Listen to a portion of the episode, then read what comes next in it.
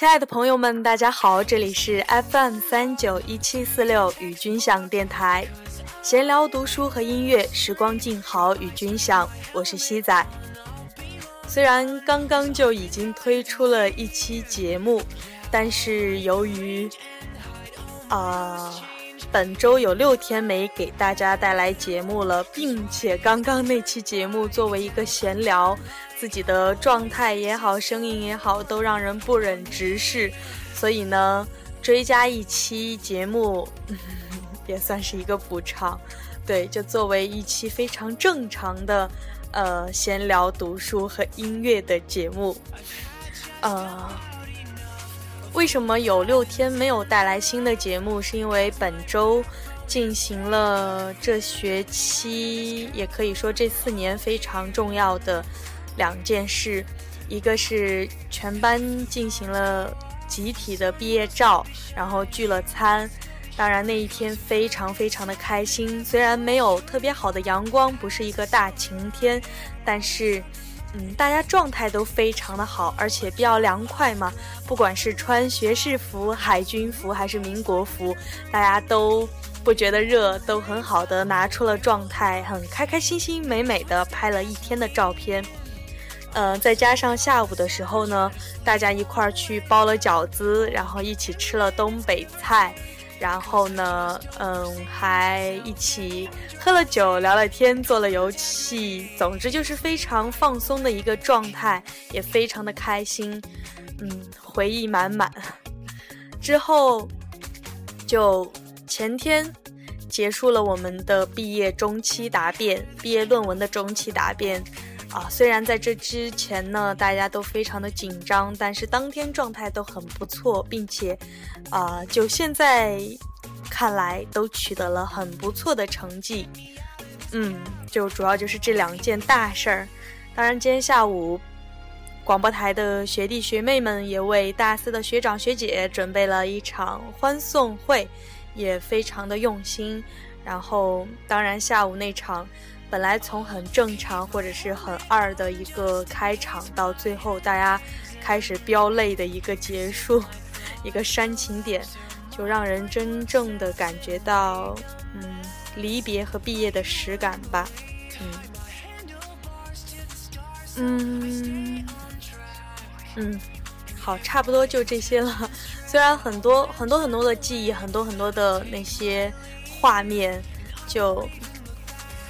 就放在心里就好了，嗯，很美好的放在心里就好了，嗯，那么这两天呢，进入了我的今年的第二个坚持一百天计划，就是一个读书计划，每天读书一小时。相比于第一个一百天计划来说，可能更需要自我控制性了，因为第一个计划日行万步嘛，每天还有一个计步器。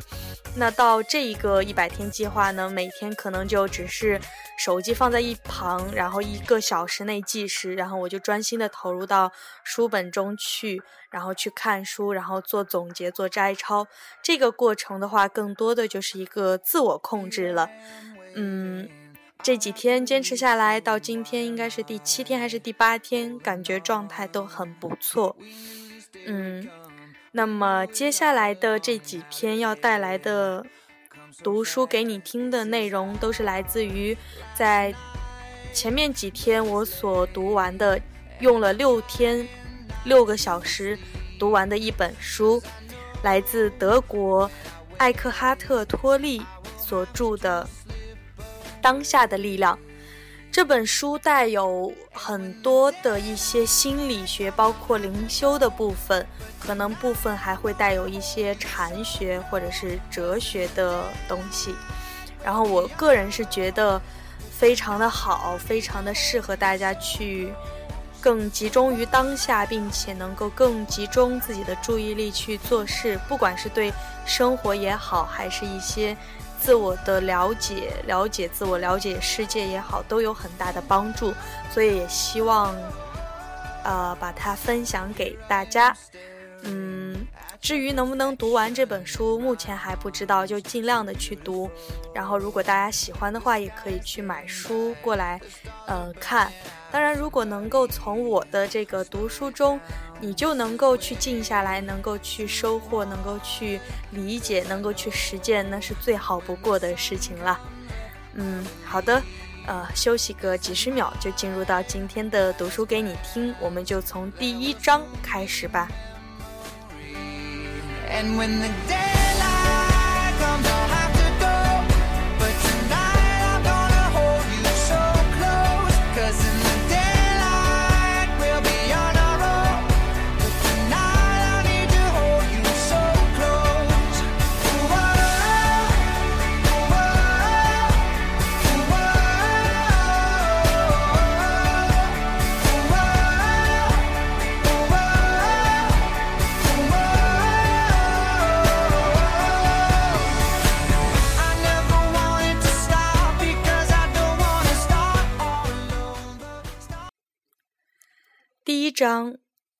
名字叫“你不等于你的大脑”，你不等于你的大脑。开悟的最大障碍。开悟是什么？Enlightenment。曾经有个乞丐在路边坐了三十多年。一天，一位陌生人经过，这个乞丐机械地举起他的旧棒球帽，喃喃地说：“给点吧。”陌生人说：“我没有什么东西可以给你。”然后他问：“你坐着的是什么？”乞丐回答说：“什么都没有，只是一个旧箱子而已。自从我有记忆以来，我就一直坐在它上面。”陌生人问：“你曾经打开过箱子吗？”“没有。”乞丐说。“有什么用？里面什么都没有。”陌生人坚持：“打开箱子看一看。”乞丐这才试着打开箱子，这时令人意想不到的事情发生了。乞丐充满了惊奇与狂喜，箱子里装满了金子。我就是那位没有没有任何东西可以给你，却要求你打开箱子看看的陌生人。我不是让你像这则寓言里的乞丐一样看什么箱子。而是叫你往一个更贴近你自身的地方看，你的内在。我能清晰的听到你说：“可是我不是个乞丐呀。”那些没有找到他们真正的财富，也就是本体的喜悦，以及与它紧密联系在一起的深刻而不可动摇的宁静的人，就是乞丐，即使他们有很多物质上的财富。他们四处寻找成就、安全感或爱情所残余的欢乐或满足，但是他们不知道自己不仅已经拥有了所有的这些东西，而且还拥有了比这些更为珍贵的东西。开悟这个词听起来就像一些超人类成就的玄学，但是它其实就是一种简单的与本体合一的自然状态。它是一种与不可衡量的、不可摧毁的事物相联系的状态。几乎矛盾的是，它其实就是你自己，但又比你更伟大。它找到了超越你名字和形象的真正本质。如果你不能感觉到这种联系，你就会有一种与自己以及你周围的世界相分离的幻象。你会有意识或无意识地感到自己就像一个孤立的碎片。然后，你内外部的恐惧、冲突和矛盾也随之产生。我喜欢佛陀将开悟简单的定义为受苦的终结 （the end of suffering）。在这个定义里，没有超人类观念的存在。当然，作为定义，它是不完整的。它仅告诉你开悟的否定性定义：受苦停止。但是，当没有受苦存在时，还剩下什么呢？佛陀对此沉默不语。他的沉默意味着他自己也没有找到答案。他下了一个否定形式的定义，所以你不会认为开悟是一个超人类的成就或不可达到的目标。尽管这样，绝大部分佛教徒仍然没有体会佛陀的苦心，仍然相信开悟是为佛而准备的，而不属于他们。至少在此生中不属于他们。关于“本体 ”（being） 这个词，你能解释一下它的含义吗？本体，本体是超越那些受限于生死的各种生命形式而永在的至一生命 （One Life）。作为无形的不灭的本质，本体不仅超越了所有生命形式。更深深地根植于每种生命形式之中，也就是说，作为你最深的自我和真实的本质，你可以在每个当下接触到它。别试着去掌握它的含义，别试着去理解它。只有当你的思维处于静止时，你才会领悟到它的真正含义。当你的思维处于静止时，当你的注意力完全集中在当下时刻时，你就会感觉到本体。但是从心智上，我们永远无法理解它。重新觉知到本体，并保持这种觉知体验的状态，就是开悟。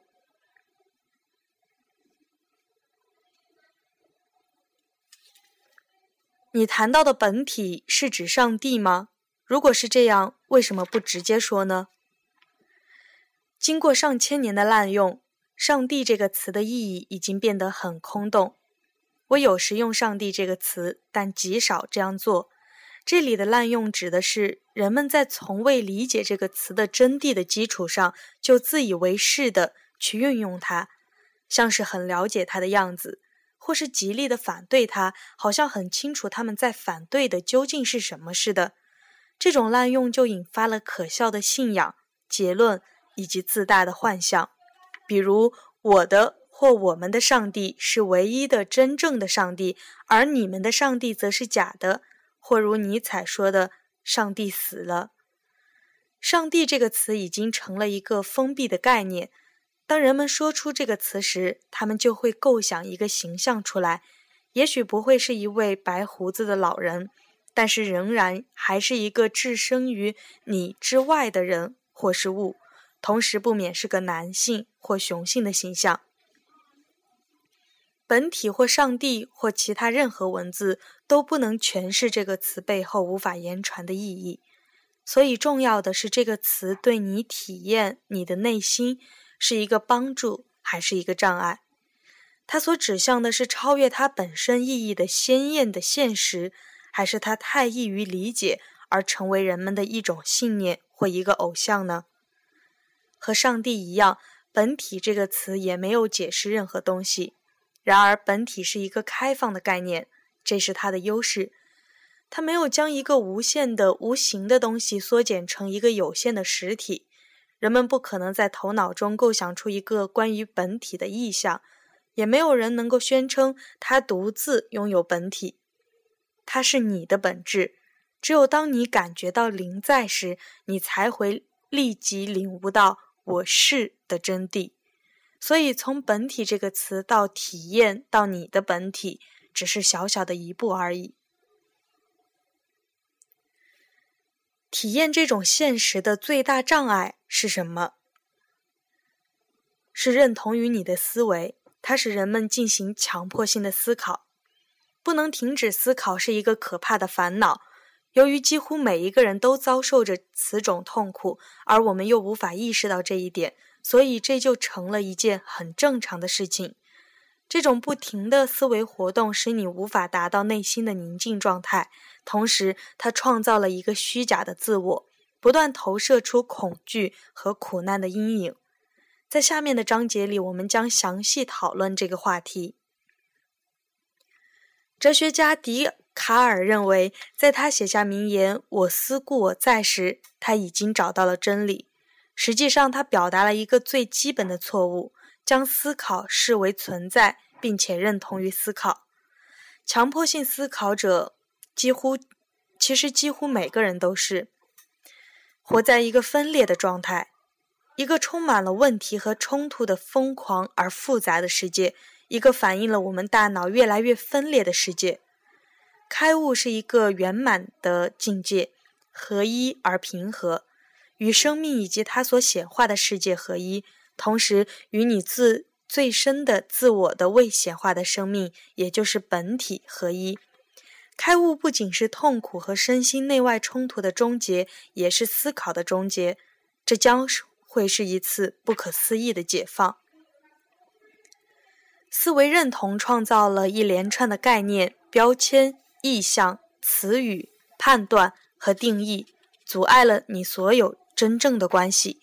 这些东西挡在你和你自己之间，你和其他人之间，你和自然之间，你和上帝之间。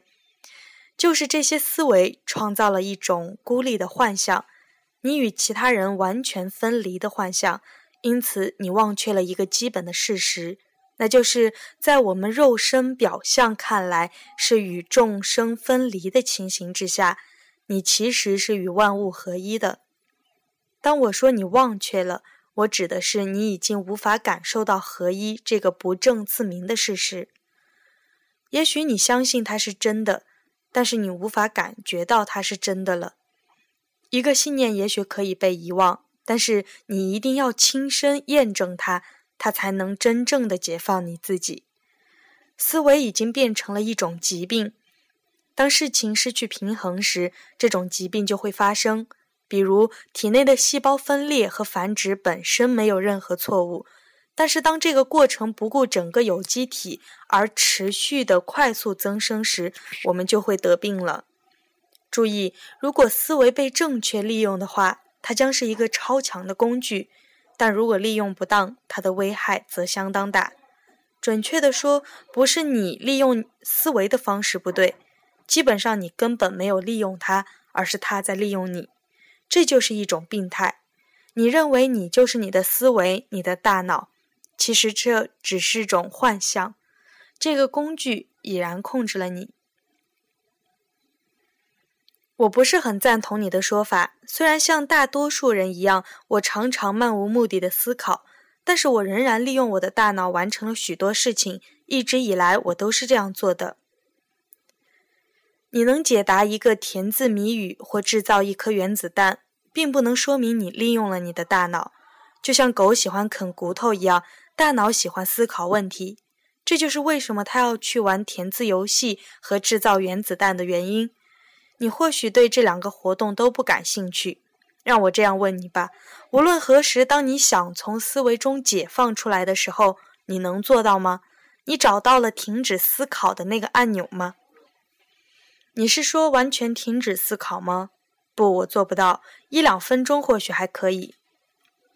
那么就是你的大脑在利用你了，你无意识地认同了它，所以你甚至不知道自己是他的奴隶。这几乎就像你在毫不知情的情况下被他所俘虏，所以你认为思考问题的这个实体就是你自己。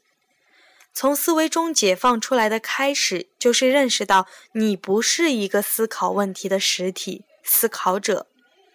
认识到这一点，能使你很好的观察这个思考者。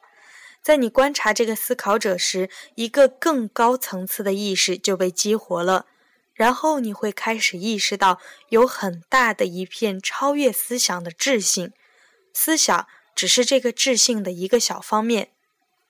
你同样还会认识到，所有真正重要的事情，如美貌、爱情、创造力、欢乐、内在的宁静等，都是来自于大脑之外的。你开始觉醒了。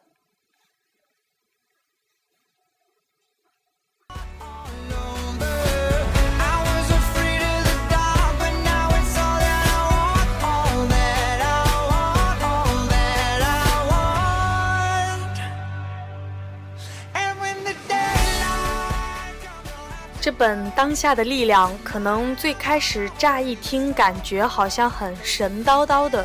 甚至会提到一些什么本体呀、上帝呀、开悟啊，就比较的呃，感觉可能就好像很神叨叨的。但是，嗯，其实如果真正的能够读下去的话，会发现是很有帮助的。反正，在可能比如说自我了解啊这方面，特别是对你的大脑、你的意识、你的思维方式，以及你。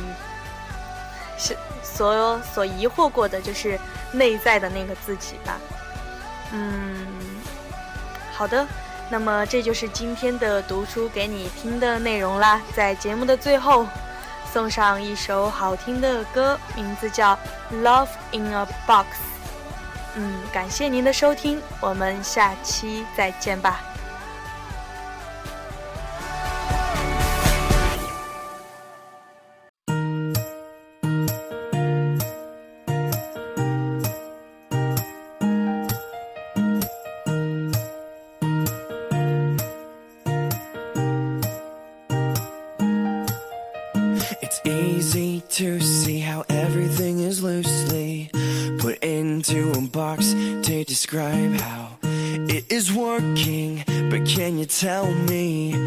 Did she knock me off of my feet when she said hello? My name is beautiful. I said, Excuse me, miss, but it's time for me to hit the floor.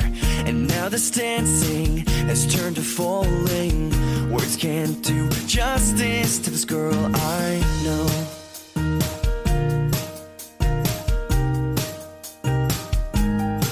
And it's those deep breaths that get me through time she's standing next to me. She's nothing short of lovely. Does she notice that I can't breathe? Everything around me's getting hazy. I'll loosen up my tie. No use in being shy. So take one petal at a time and toss it to the ground. Closer now.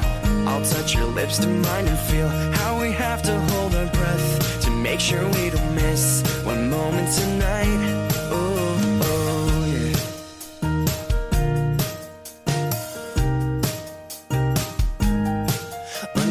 Moonlight, I can see the mystery behind your eyes. With every taste, girl, I delight in you. And yet, this distance that separates my hand from yours can only make me appreciate your heart. I adore you.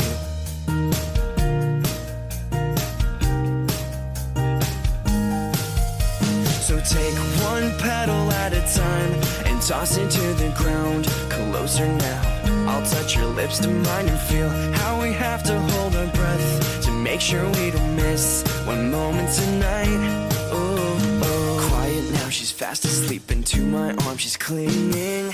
You're mine, girl, and my heart is yours.